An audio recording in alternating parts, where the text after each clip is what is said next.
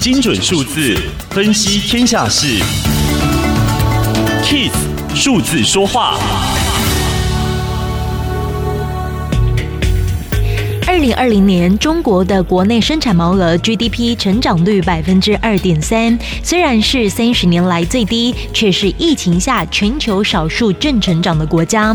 相较之下，美国、日本、欧洲的 GDP 急剧下降，多数为负。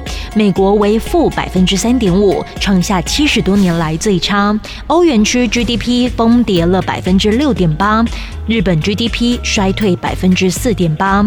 纽约时报指出，中国政府以政策强力驱动广大建设基础设施内需、消费电子产品制造及出口，鼓励内需消费、电商网络和电动车拉动经济，这让率先被疫情冲击的中国快速起身。彭博亚洲经济学家舒畅表示，中国在疫情中的经济成长模式对全球至关重要。